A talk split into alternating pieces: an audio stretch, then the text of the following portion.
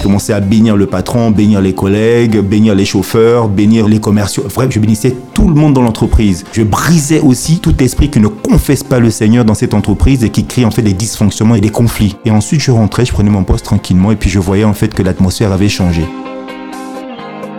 Dans le milieu professionnel, on peut vivre sa foi. Ce que les gens ont besoin, c'est pas que je proclame des versets bibliques, c'est de voir mon caractère. Le caractère, c'est l'odeur que nous laissons quand nous sortons d'une pièce. Quand je sors de la salle café, quelle est l'odeur que je laisse derrière moi? C'est ça le prosélytisme. Si les gens se rendent compte que je suis en train de critiquer, puis après je vais me balancer des versets bibliques, je n'ai aucune crédibilité. Mais quand je suis près des gens, à l'écoute, avec des paroles d'encouragement,